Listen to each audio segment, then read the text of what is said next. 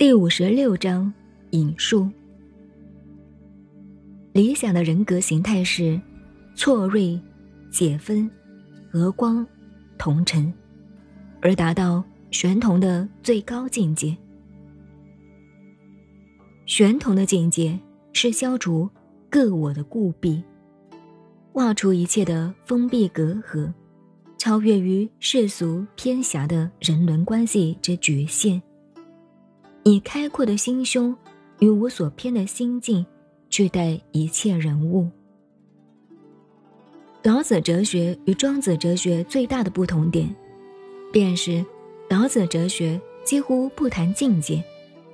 而庄子的哲学有所谓境界的话，勉强可以说玄同的观念为近似。